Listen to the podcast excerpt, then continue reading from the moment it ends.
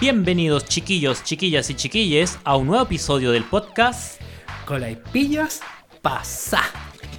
Como siempre, recuerden, yo soy Simón, arroba el guion bajo Simón Kid. Yo soy Richard, arroba sopaipa la huancaína.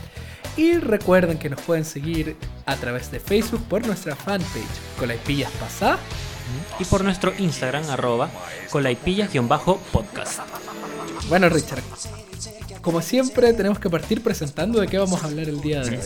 Vamos a hablar de la fiebre de Pikachu, esta fiebre amarilla, pero no confundir con la fiebre amarilla original, sino que con este fenómeno que es el fenómeno de los monstruos originales. O sea, tal vez la gente que es un poquito más joven no comprende, pero. Y la más vieja probablemente tampoco. Pero no comprenden lo que significó la revolución de los monstruos. Estamos hablando del fenómeno de Pokémon y de Digimon dentro de nuestra cultura millennial, por supuesto. Durante los años 90, además. Que todo fue este, este boom que apareció desde la, desde la serie animada, desde lo que fue los juegos, el marketing. Después ya se empezó a- Las cartas, las cartas. los juguetes, las películas. O sea, como que hubo todo un universo que se dio en base a Pokémon y su copia más. bueno, Pokémon en verdad tuvo muchas copias, pero su copia más exitosa, se Sí, sí, exitoso. que es Digimon. Pero, bueno, Pokémon ha tenido demasiadas copias. Ese es real. Y, y bueno, queremos hablar de eso, de- del fenómeno, incluso eh, aunque parezca como de la época millennial, o sea, de nosotros, de nuestra época, eh, igual les tiene mucho, hizo mu- sigue haciendo mucho impacto, o sea, del lanzamiento que fue de Pokémon Go. Y que fue, que fueron las semanas que estuvimos más cerca de la paz mundial, digámoslo. Porque fue, de hecho, cuando se liberó Pokémon Go, que era que al final no, en un inicio, eh, como que era la expectativa, qué va a ser, qué va a pasar, todo el mundo lo quería en su, en su teléfono. Y claro, se lanzó un momento sin aviso, como que re- apareció así en el App Store o en, o en el, el de Apple. Eh, y, y como que fue una de las aplicaciones con mayor descargas eh, al mismo tiempo alrededor del mundo. De hecho, incluso superando las descargas de la pornografía. fue una cosa así de, locos. digamos. Digamos que Pokémon es más importante y más grande que la pornografía. que es decir mucho, en verdad. Entonces, bueno, también vamos a hablar de Digimon, que es la franquicia competencia en el fondo. Que a pesar de que es muy buena, o sea, yo soy un, tanto un Pokémon lover como un Digimon lover. Eh, igual ni cagando podemos decir que tiene la misma fama que Pokémon. Sí, es verdad. Claramente yo tiene que ver más con la nostalgia también, creo yo. Eh, con el fenómeno Digimon. Porque claro, Digimon, así como, como historia, está súper bien contada y es súper entretenida. Eh, pero Pokémon, claro, es más... eh, bueno, al, comienzo tal vez tuvo más historia, pero después se enfocó más en, la- en lo que fue la venta de los juegos. El El- merchandising. Exacto. Entonces, claro, pero y todo lo que generó Pokémon alrededor de con eso y lo que sigue generando hasta hoy que hay de todo, o sea, no solo los juegos como Pokémon Let's Go o Pokémon Escudo y Espada, sino también eh, Pokémon Go, lo que va a ser, se, se supone que en un momento va a ser Pokémon Sleep, Pokémon Home. Pokémon, es- Pokémon Smile, que es para lavarte los dientes. Ah, ¿verdad? También existe. It's a thing. Eh, ya, pero mira, partamos de lo más práctico que es como siempre hablar primero de la serie, po. O sea, en verdad, para ser honestos, la, la franquicia Pokémon partió con los juegos. Con el juego. El de Game Boy. El juego original de Game Boy, que aparte consola vieja, eh, fue lanzado el 96 con la versión Pokémon rojo y Pokémon Azul. azul. Ese mismo año también se lanzó el manga, sí, porque Pokémon tiene manga. Obvio que no es la historia de Ash Ketchum, ni es esta Osatoshi que se llama en japonés, ni tampoco es esta historia más infantil. O sea, tiene un poquito de matices más oscuros. De hecho, la primera saga del manga, como que en verdad abarca temas como un poquito de ambientalismo, ecología, igual es un poco más adulto. Y la serie recién llegó el 97. Eh, la premisa es muy sencilla. Se trata de uno, un adolescente que llega a los 15 años, que asumo que es como un bar mitzvah, como que uno ya empieza a ser adulto. Y te mandan a recorrer el mundo, un mundo muy peligroso, poblado por criaturas súper poderosas que te podrían asesinar en cualquier momento. Y eh, Con, con viaja por el mundo. Sí, con, con otra criatura. es como eh, la mamá di- diciéndote toma esta rata y va a recorrer el mundo. es básicamente eso. a pasar penurias y hambre. Es casi lo mismo que estudiar una carrera universitaria artística. Exacto. Eh, y bueno, y, y básicamente lo que. Bueno, el juego original, que es la colección de, de estas criaturas, que en un inicio son 150. Y ya quizá en cuanto andamos, creo que andamos en 900 y tantos, todavía no Claro. pasamos los 1000, pero Claro. estamos, pero Estamos en la octava generación. octava generación. ¿cierto? Que se van aumentando, se van aumentando.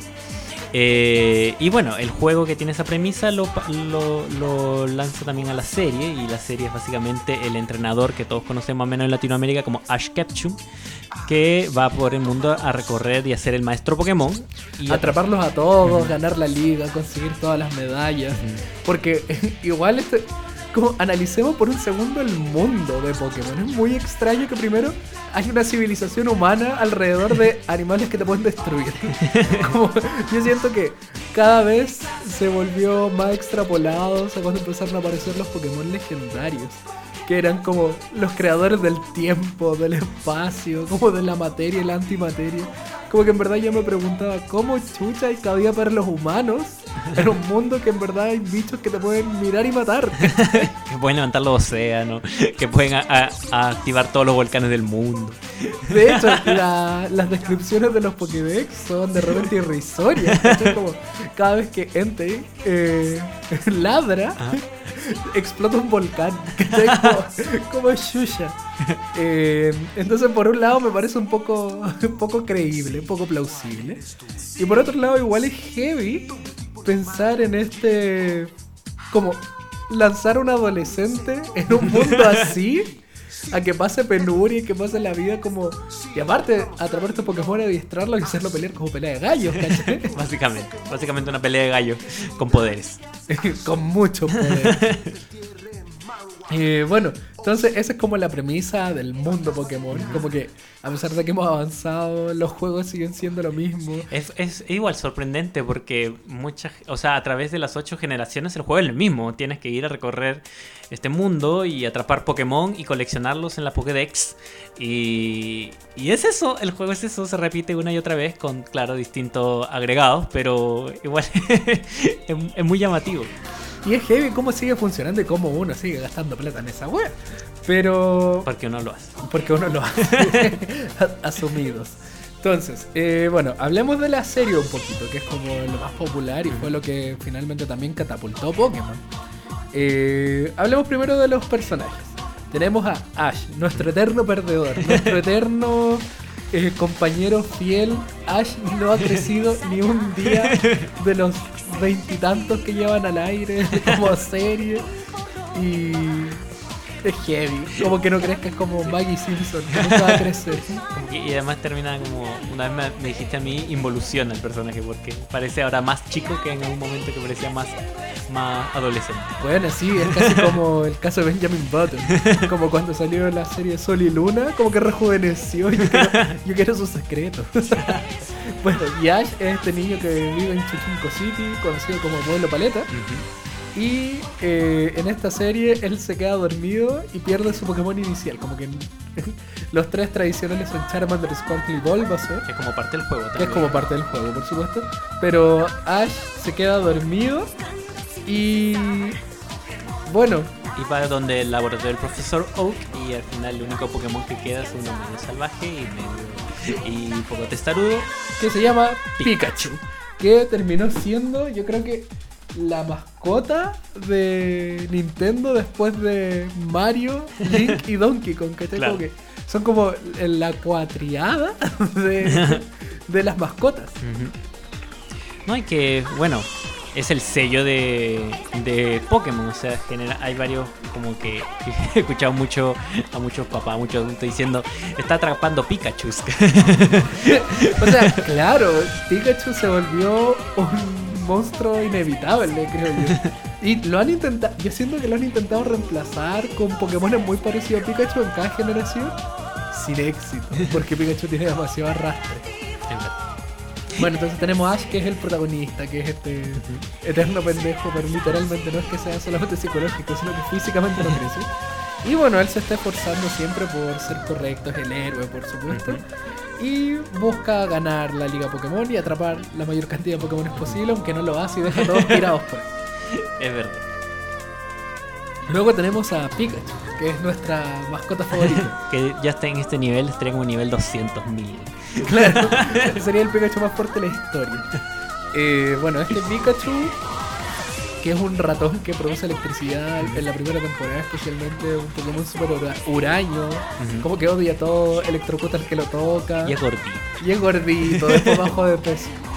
Eh, bueno, este, este bicho, en el fondo esta rata, eh, finalmente es el héroe tácito. O sea, Ash es el protagonista, pero Pikachu es el héroe. Sí. sí. Eh, de hecho, me hace acordar cuando en, la- en el año 2000, cuando lanzan Pokémon 2000, La película. la película, y está esta mini, mini película o como cortometraje antes, ¿no? De los Pokémon, y donde solo hablan los Pokémon diciendo pica pica. Y se sostiene, Y se onda, son sostiene. 10, 15 minutos de cortos de Pokémon donde no escuchas ni una palabra más que pica pica y de repente como una voz robótica que te explica algo, ¿cachai? Y se sostiene. Y se sostiene, que era entretenida. Bueno, yo creo que eh, ahí en la primera temporada, o sea, nostalgia pura, ¿no? Uno lo ve eh, y, todavía lo quiere. Después ya en esta época, o sea, en a, a esta altura, como que la serie ya no tiene mucho sentido. Creo que ya no tiene, perdió esa como magia, esa- ese encanto. Igual, como que es heavy el ver el hecho de que en verdad tuvo un factor wow esta serie. Mm. Como que fue un tema de que pilló a todos por sorpresa. De hecho, llegó un punto hasta que en VHS, porque VHS, pues niña, eh, vendían los capítulos de la serie y uno los compraba, ¿cachai? Y ni siquiera era como una wea así como. No venía ningún agregado, era comprar los capítulos que te los vendían como en sagas de 4 o 5 en un VHS, porque no cabía más. Bueno, y, y, en y claramente la serie, para los que tal vez no saben tanto del, de, no son tan eh, como no, no aman tanto este, esta franquicia, pero cada, cada saga era un nuevo lanzamiento del juego de Nintendo. ¿No es Claro, o sea, en el fondo salían los Pokémon nuevos y había que haber una temporada po. nueva con nuevos Pokémon. Exacto. Entonces, por ejemplo, ya, parte de la primera temporada, ¿no es cierto?, con rojo y azul.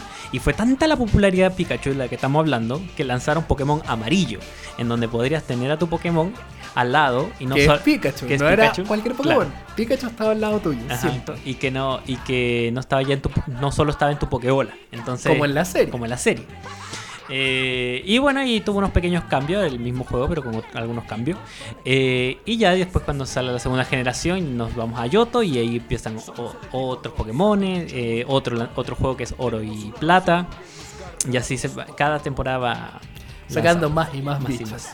Eh, bueno, también tenemos a Misty, que es la, es la cuota femenina de la primera temporada. Claro. Que luego la cambian. De hecho, es heavy cómo van cambiando más el personaje femenino que el masculino.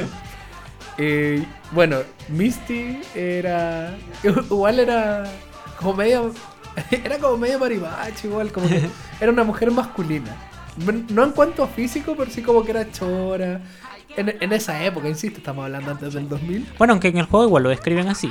Está escrito así como media ma mari, mari- algo así. Pero como media chora. Era como, como, Como que lo describen. macha. Sí, como macha. Ahora, yo encuentro que Queen Misty por eso, porque en verdad ni con los giles. Pero Misty entonces se une a, esta, a este viaje de Ash porque Pikachu quema la bicicleta de ella. Como que toda la saga se basa en que Misty lo sigue solamente para cobrarle la bicicleta, pero en verdad cada vez se van Sí. queriendo más y todo. Y Ash nunca le va a pagar la bicicleta. Al final se la paga. Cuando, Ah, bueno, cuando, claro. Misty desa- cuando Misty desaparece oficialmente del Ujú. equipo, que es para la temporada 3. Bueno, en verdad, para la saga 3, porque temporada hubieron Ujú. varias entre medio. Eh, ahí Ash le devuelve la bicicleta y uno queda como, oh, se cerró un ciclo. bueno, Misty es nuestra experta en Pokémon tipo agua. Tiene su Psyduck, su fiel compañero. Y era líder de gimnasio, o sea, la buena no era penca. Aunque después de que se hizo amiga de Ash, era muy penca. Como pasa veces con los personajes femeninos en el anime. claro que cu- cuando son antagonistas son heavy, pero cuando, cuando ya se vuelven buenos, como que pierden todas sus habilidades y son lo más inútil que hay. Es verdad. Y es la cuota de humor. con Psyduck. Es verdad, pobre Psyduck. Pero en el fondo no somos todos Psyduck. Psyduck, que para los que no lo conocen, es este Pokémon pato. Que como que su, su descripción de personaje y su base es que siempre anda con dolor de cabeza y es patético. Entonces como que siempre Psyduck le pasan las peores cosas, se cae, le pegan, siempre está llorando. Y en el fondo, en esta cuarentena no somos todos un Psyduck. Bueno, y, y finalmente en, el, en este primer trío, que el famoso que se hace es Brook, ¿no es cierto? Que también líder de gimnasio de la ciudad plateada, eh, del gimnasio de Rock. Brooke, eh, igual, igual Brooke me llama la atención que era súper poco heteronormado en el sentido de los roles que tenía. Porque en la serie te mostraban que él era como el hermano mayor de una casa como con 20 hermanos. Ahí los papás le aplicaron harto. Y bueno, este, como era el mayor Brooke, siempre se dedicaba a cuidarlo, entonces era como súper maternal. De hecho, él cocinaba, hacía aseo. Como que el sueño, ¿cachai? Como conocer un huevo funcional. Pero, eh, igual era súper mujeriego, o sea, como que Brooke hoy día estaría funado, funadísimo. Se enamora de todos la- los personajes femeninos que aparecen. De las- todos menos de mí, Menos de Misty, claro. porque esa es de Ash. Aunque nunca lo dije, pero sí. Y claro, de hecho, bueno, con todas las enfermeras Joy. que se repiten en cada pueblo porque son como 800 mil tillizas, igual que las policías Jenny. Igual el oficial de policía fue desapareciendo con el tiempo. Sí, Como que cada vez salió menos. En cambio, la enfermera Joy sigue hasta el día de hoy en la serie. Que sí, siguen dando serie de Pokémon hasta el día de hoy, salen nuevos capítulos. Eh, bueno, y aquí tenemos este trío: el héroe, la rata, la mujer que juega de inclusión en el fondo, y el mujeriego Funetti. Y por otro lado, tenemos, yo creo que lo que hizo también que la serie fuera maravillosa, que es el trío de antagonistas: el equipo Rocket. El equipo Rocket son estos villanos patéticos. También son un trío que son la mujer, Jessie, James, que es el hombre, y Meowth. Meowth, que es el equivalente a Pikachu. El que, claro. Y, y que es el, primer, el único Pokémon que habla. Habla como humano, habla español o japonés, dependiendo de en qué idioma lo veas. Es súper interesante ver también cómo las dinámicas de género en el equipo Rocket no existen. y es maravilloso. Como que Jessie eh, eh, es como la dominante. Y se podría decir que incluso es como la energía masculina dentro del Claro. equipo. Mientras que James es la energía femenina. Y Meowth es como el cerebro, en verdad, detrás de las operaciones. Pero cada vez, cada vez lo van haciendo más idiota igual a Meowth. Sí, o menos relevante tal vez, como que todo más circunstancial siento yo con el equipo Rocket mientras pasan las temporadas. Pero yo creo que claro, lo que di- dijiste es muy interesante, porque bueno, la serie de Pokémon se basa en un inicio con estos personajes que igual empiezan a hacer este típico recurso cómico que es vestirse para confundir al héroe, ¿no? De- Como para que no lo para reconozcan. que no lo reconozcan y claro, es evidentemente que son ellos, ¿cachai? Pero los héroes nunca, nunca lo reconocen, nunca se dan cuenta que son ellos. Y no se dan cuenta porque también siempre hacen crossdressing. O sea, la Jessie siempre se viste de hombre. Y siempre se viste de mujer. Y es Sí, maravilloso. Y yo creo que ese, eh, en su momento, yo creo que no sé si. Yo a menos no le presté tanta atención, o no, no me fijé, no lo noté como una decisión. Pero sí, después ya de adulto te das cuenta que siempre está siempre se viste del género opuesto y es muy entretenido, ¿cachai? Siempre te hace transvestizo. Y aparte es bacán porque el doblaje latino, que es como todos lo vimos, eh, tiene demasiados regionalismos fantásticos. Onda, James en verdad es como escuchar un diccionario de, de cultura pop Sí, latinoamericana. latina. Es Sí. maravilloso. Yo Eh, creo que también eso, pues, el sello latino, la- el doblaje, bueno, en particular de todas las series de la 90, principio del 2000, que fue el doblaje lo que fue como que impactó en uno, ¿no es cierto? Porque de hecho también en inglés suena muy distinto, bueno, en japonés igual, pero en español uno, uno tiene ahí la- el sonido en el oído.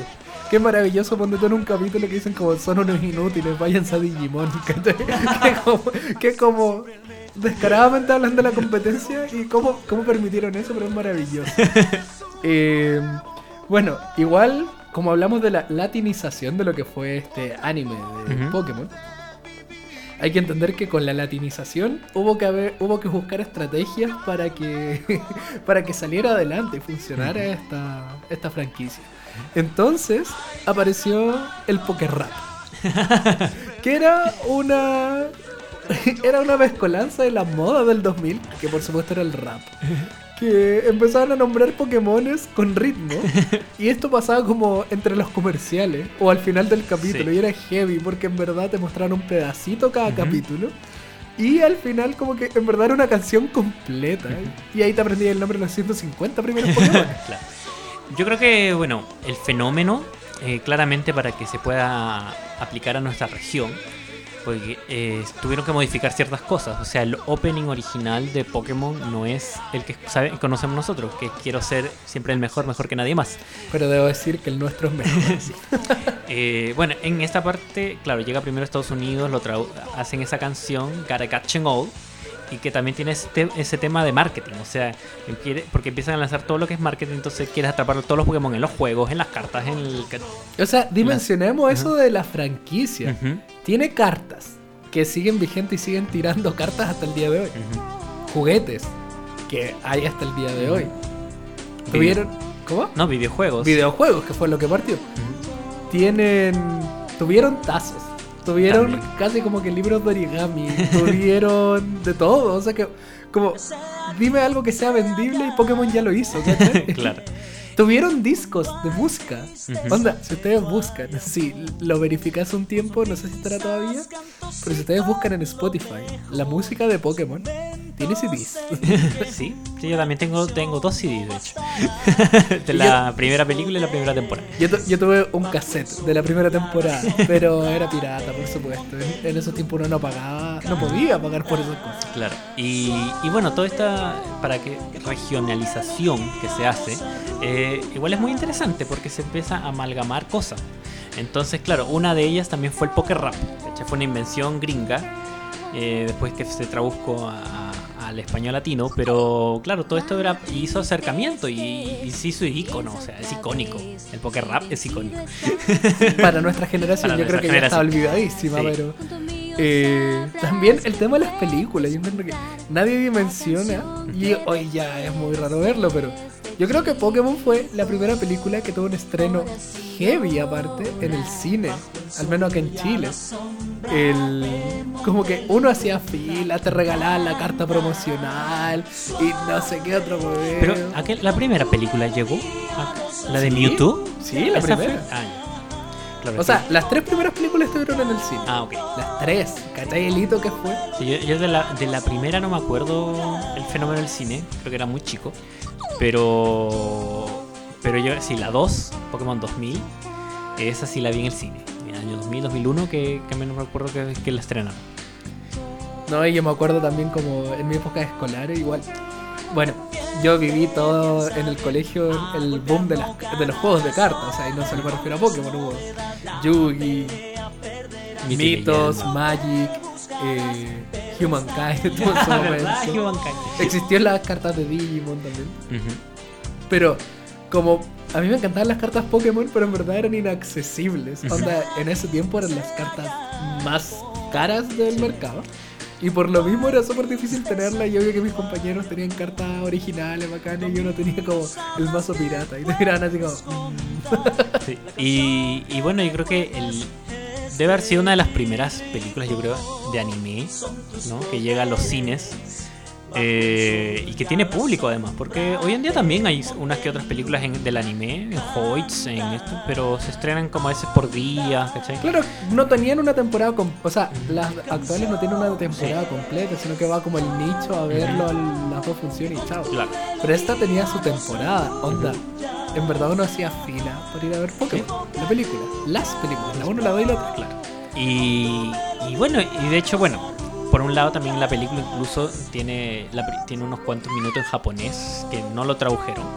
Que es el- De que la el- primera. De la primera, que es el origen de Mewtwo. Porque claro, la, la puse- tal vez era muy oscura por ese momento porque hablaba un poco de, de, la, de, de la clonación, o sea, clonar una- a una persona, a un ser humano, del final de, la muerte. Eran 10 minutos, te juro que es como súper que te corte el alma. Es que, puta, igual es como, como que igual, digámoslo, la primera. Las tres primeras películas son súper existencialistas. Sí. Como que la primera igual habla de eso que tú decís que es como, ¿cuál es mi propósito en la vida? Los dilemas éticos de la clonación. Claro. El- la segunda película habla mucho del ecologismo.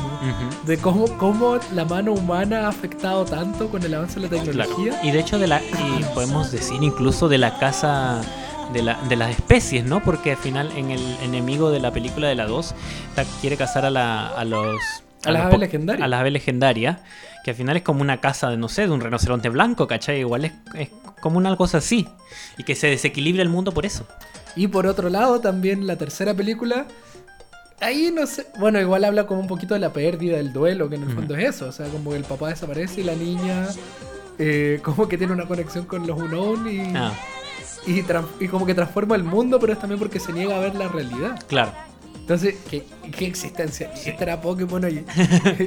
Nietzsche, Hegel, Heidegger, Pokémon, las películas.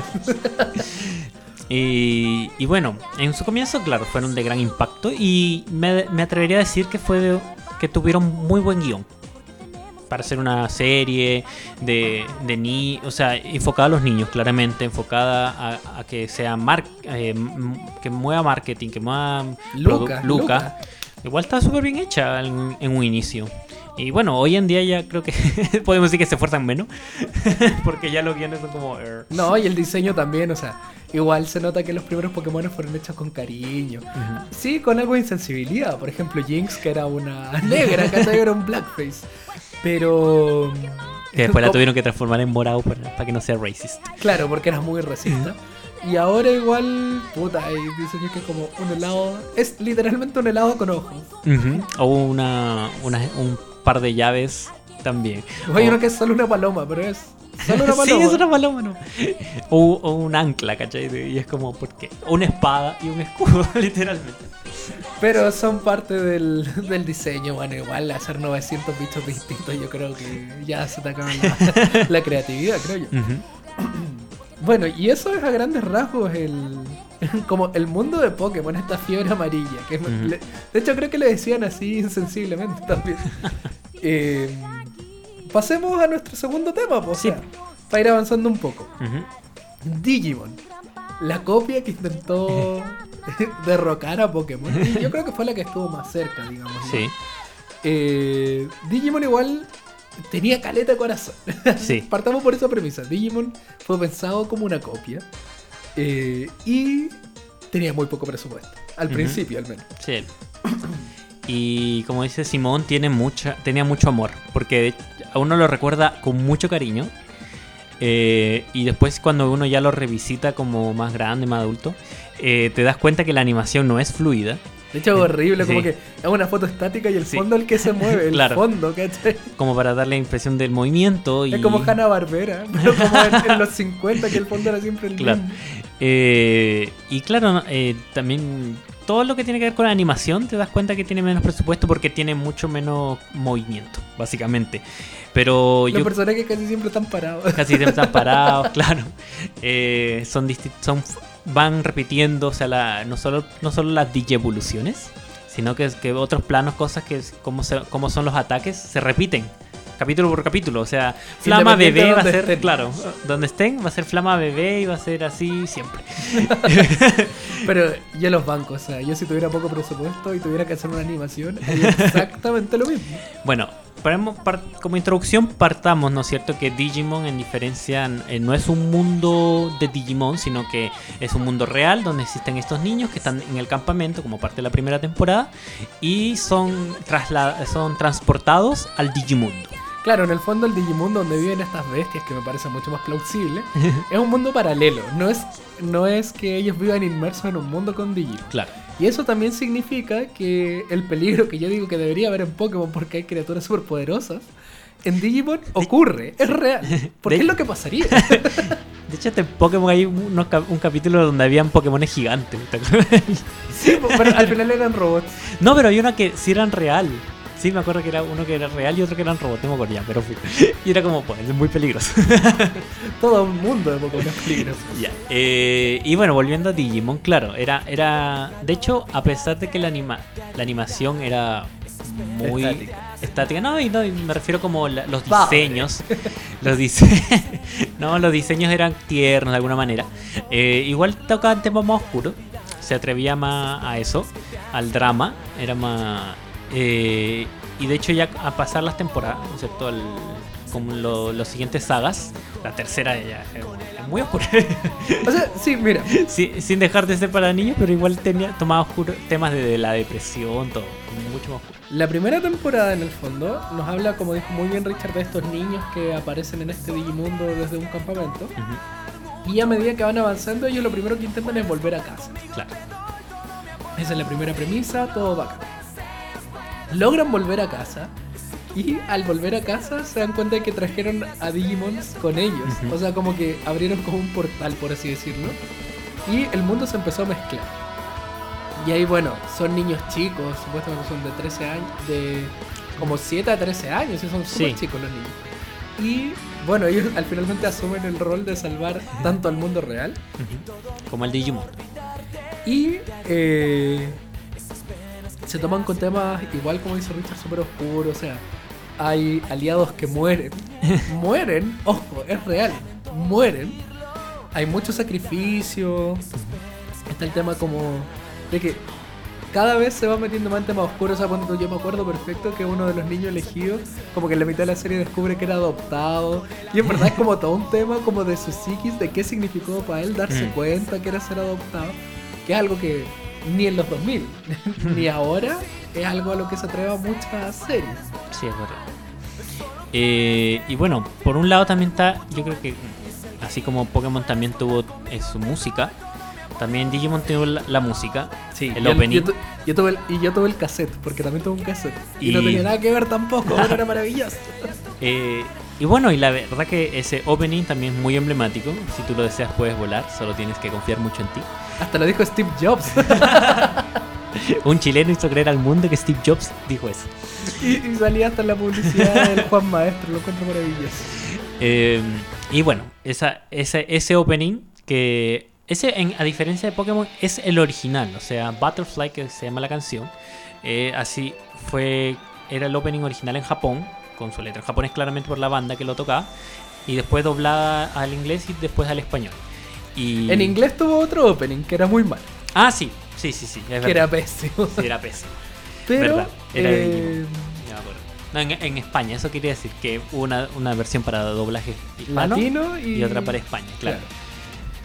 Y bueno, entonces Digimon toca esos temas un poco peliagudos.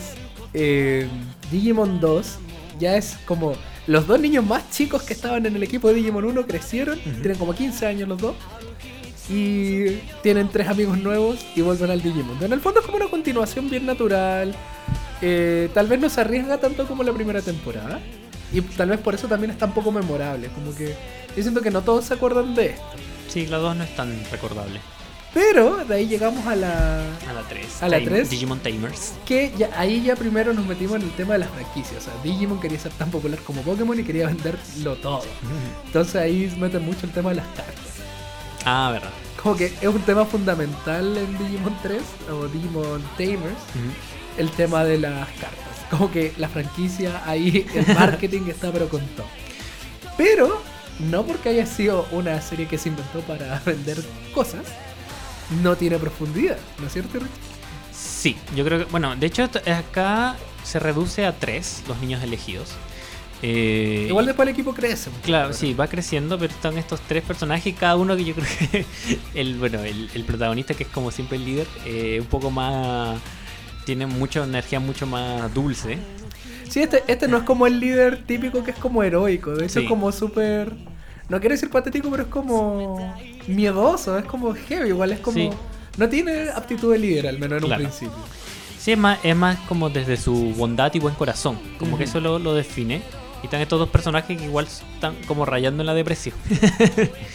que porque los compañeros, o sea, la, la- el, la- el personaje de la niña, ¿no es cierto? Que es como si es súper Rica. rica. que no, que no le gusta tener afe- mayor afecto.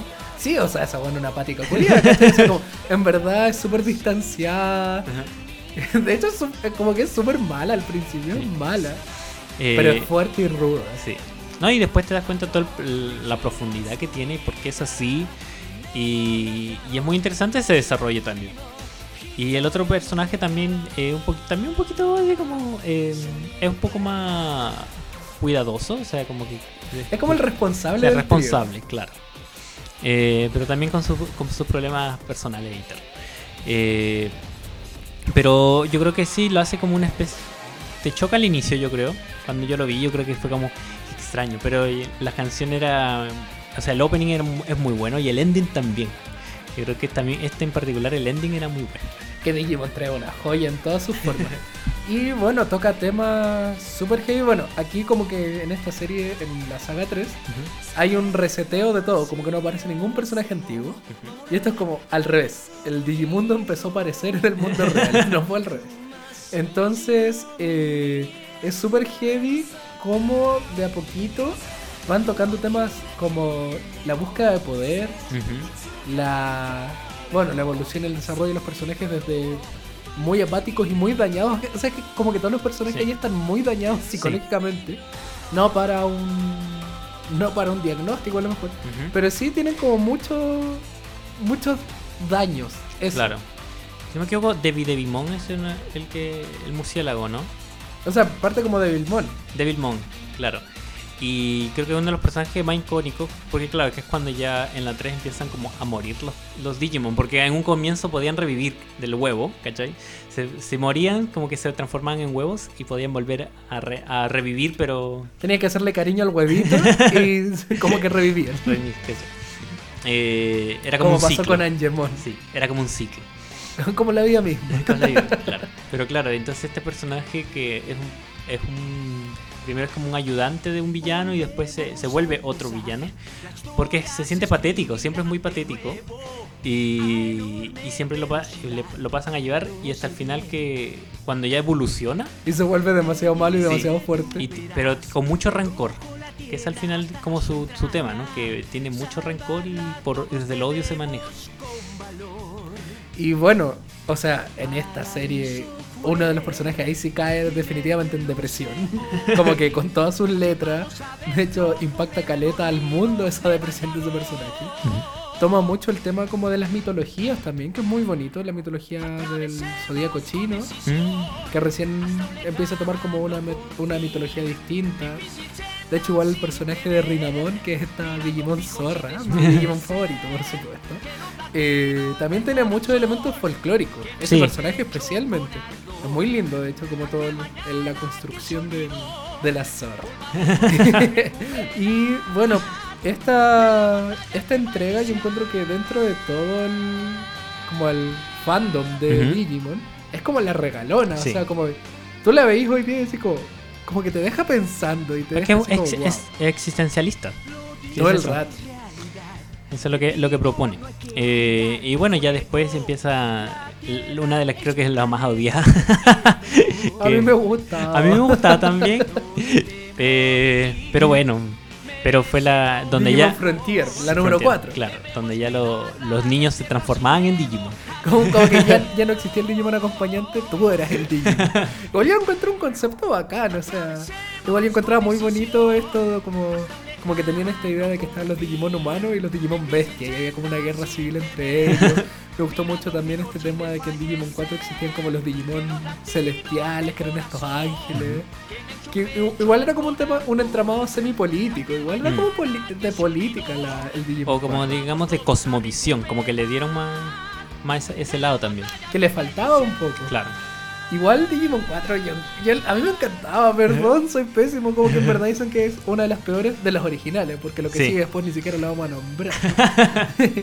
Pero claro, o sea, tiene este tema de que cambió mucho la fórmula. Sí. Y probablemente era también para revivir un poquito la franquicia, o sea, son pocas las series como Pokémon que tienen la posibilidad de solamente lanzar cosas nuevas, pero seguir una fórmula que funcione tanto, ¿cachai? Es verdad. En cambio, Digimon, como eran. como era una serie histórica, no, episódica, eh, llegaba un punto en que se acababa la historia y tenías Sí, que seguir en otro lado. Sí, o sea, y bueno, volviendo al tema, también tu- tuvo su- sus películas, unas que otras, entre medio. Eh, pero claro, claro, lo, lo que fue esas cuatro primeras son las que más representan a nuestra época. Y la primera también, bueno, la más querida, la más cantada en karaoke cuando a veces sale. Eh, Igual yo siento que Digimon en verdad es como la hermanastra más fea de Pokémon, como en el caso de Shrek. Que como que todos la queremos y es bacán, pero no es protagonista ni cagando. ¿cachai? Claro.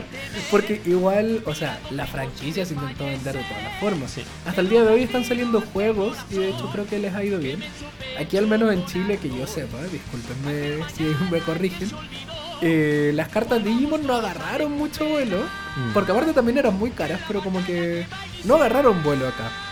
Eh, los juguetes, sí, o sea, yo me acuerdo perfecto la envidia como me corroía cuando mis compañeros para sus cumpleaños le regalaban estos DigiX, que, tú, que eran como el huevo, pero tú lo podías como desarmar y transformar en el Digimon y era precioso. Y yo decía, yo quiero uno. Que como lo que pasaba andando con los Bionicles. Claro. Uh, ¿cómo, cómo se me cae el carnet con este programa? Y bueno, y después, eh, yo creo que ya lo rescatable después es Digimon Tree, ¿no es cierto? Que es como este renacimiento con los niños originales. Que ahora son adultos Ahora como son- nosotros, sí. miren.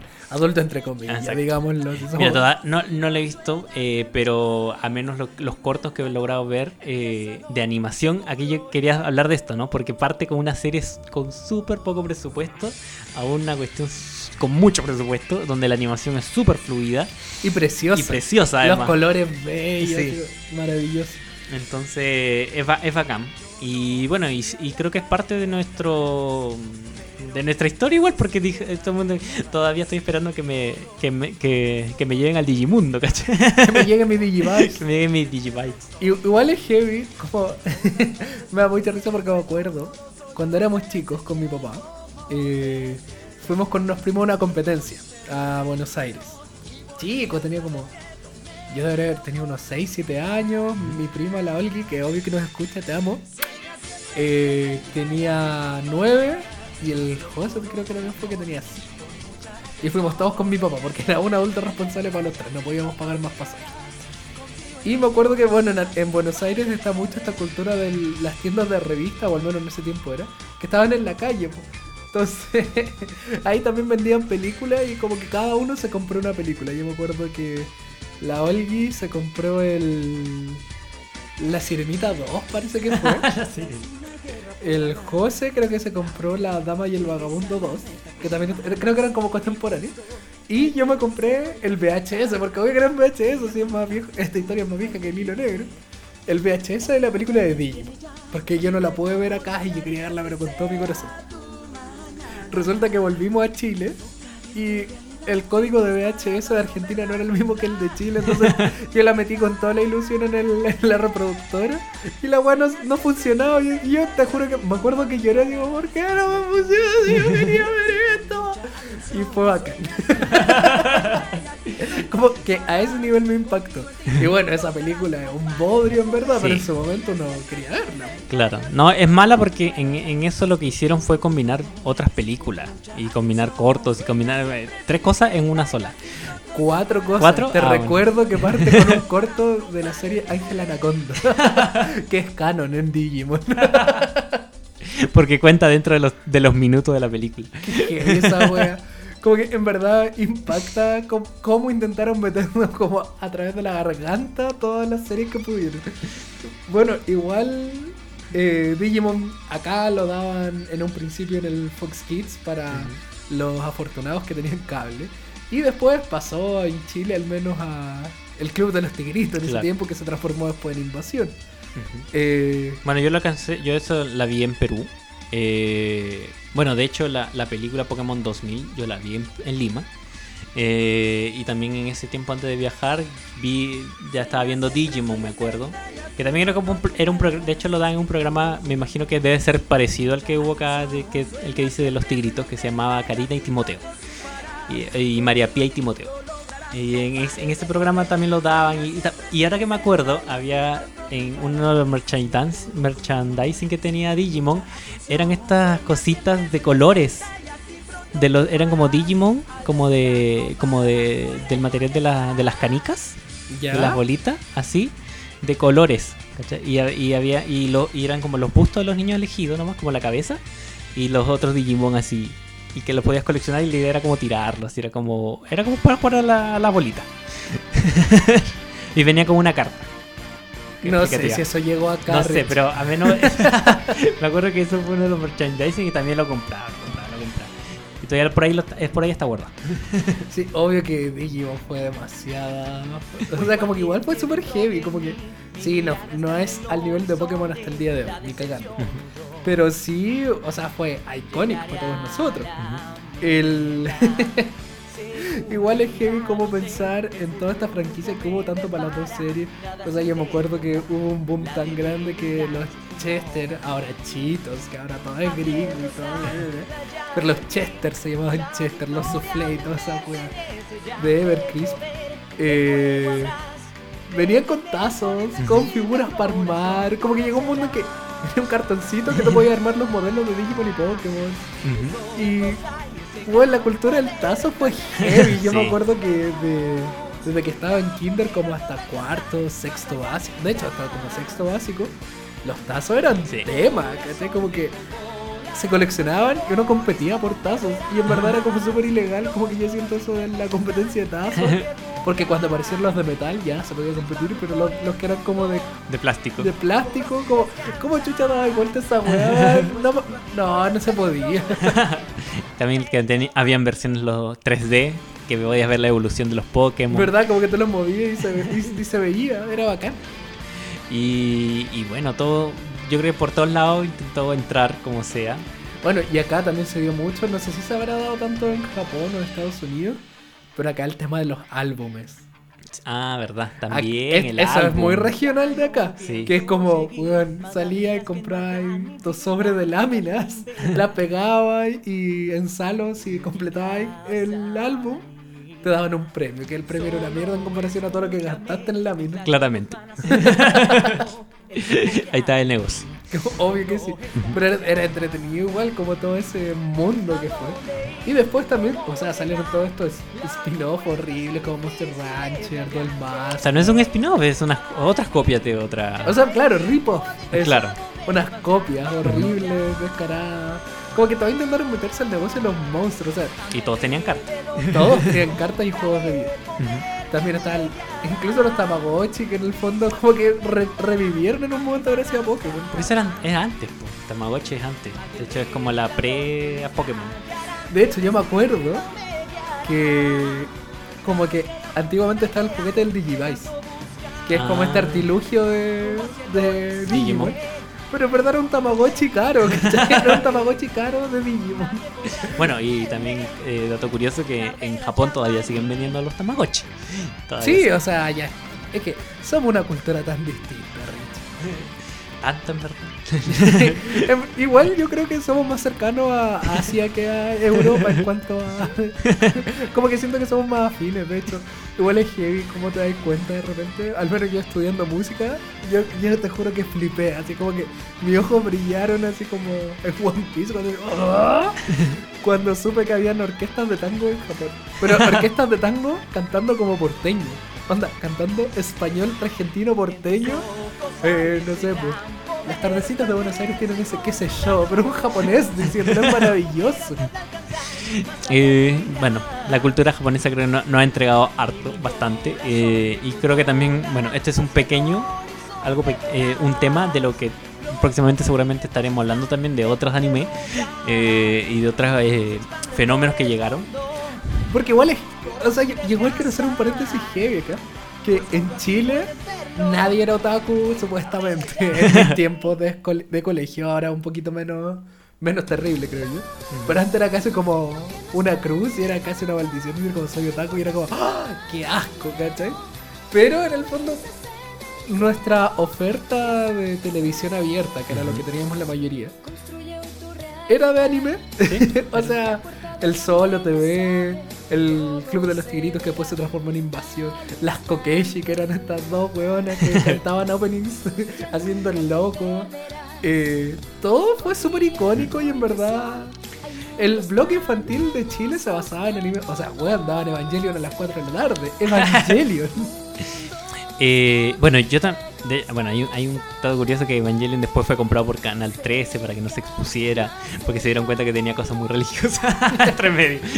que fue un descriterio esa wea. Eh, de hecho, Evangelion se la, tengo entendido que se lanzó y no, y no se repitió. ¿Nunca más? No, solo se lanzó los capítulos uno tras otro, y, pero no se repitió. Eh, bueno, pero volviendo al tema de yo de Digimon y tal vez seguramente algo que hablaremos con otros animes que, que, que analicemos. Yo creo que fue uno de la, una de las cosas que me impactó fue el hecho de, de la narrativa, fue de que tocara temas como la amistad, el valor, eh, el honor. ¿Verdad? los emblemas. Los emblemas, porque después los niños elegidos tenían emblemas y, y, cada uno era el amor, el valor, ¿no es cierto? La, amistad. Y la esperanza. La esperanza. Eh, había uno que era la esperanza y el otro era la fe, que son cosas distintas, aparentemente. No sé cuál será la traducción en japonés. Claro, y yo creo que eh, dentro de todo, que no, nos gustan los juegos, todo, eh, qué sé yo. Eh, por si no lo habían notado. claro. Creo que también eh, pudimos obtener un poco de esa visión japonesa, ¿no? Del mundo. Eh, del sacrificio. Yo creo que en Digimon sobre todo había mucho sacrificio. O sea, Angemon dando toda su vida y, y, muriendo para matar al enemigo porque era la manera de proteger a, a todos los niños elegidos. Es como, eh, te rompe el alma. Mientras que Rugrats era un grupo de guaguas hedonistas. Exacto. Entonces, de hecho, bueno, la canción que era de la Digievolución, eh, Braveheart, también es muy icónica. Eh, cuando se evolucionaban los Digimon. Y, y, todo eso como que generaba como... Una atmósfera. Una atmósfera, claro, como épica. No, y, y, igual, no sé si te pasó a ti, uh -huh. pero a mí me pasa que en Pokémon, al menos cuando los Pokémon evolucionaban, sí era sorprendente como, oh, evolucionar, pero no era épico, era como solamente como, oh, al fin pasó, llegó claro. un momento que... En cambio en Digimon era como, ¿qué puede evolucionar más? Porque en Digimon uno no, uno no sabía cuál era el claro. límite. Entonces como que ya llegaban a uno y era como, ya se acabó. Y de repente como, ¿qué? Eh, y de hecho hay un capítulo muy particular de Digimon, que es cuando tienen los emblemas, que es como las que empiezan como las super evoluciones, con las mega evoluciones. Y, y como el personaje, el Tide, intenta que Greymon evolucione de manera forzosa, genera una, una, una, mala, evolución. una mala evolución. Que, que, se descontrola, que es súper. Que se super, vuelve malo. Que, que, se vuelve, claro, malo, pero se vuelve violento. Y, y aunque sea, claro, así como en, dentro de los conceptos y mundo de Digimon, eh, habla mucho de eso, como de la. de lo que puede generar cuando. porque eso son amigos, ¿no? Eso es lo que al final. lo que también eh, es muy importante en Digimon que tanto el, el, niño elegido con el, con el Digimon son compañeros. Entonces cuando uno obliga a otro, cómo lo, cómo lo carga de una mala energía, ¿cachai? Cómo choca y al final no es una, una relación sana. De alguna manera, un poco eh, metafórica, pero creo que lo presenta y, y así en varios momentos que, que tiene Digimon y que yo creo que por eso también se hizo memorable, ¿no? Sí, pues en el fondo, claro, en una época de oferta, que lo que pasa es que yo siento que en esas épocas todavía, no como hoy, que hay series que en verdad se atreven a hablar mucho hacia los niños, hacia los niños, ojo. No sé, pues yo pienso en Steven Universe, que la amo y que ya vamos a hablar de ella.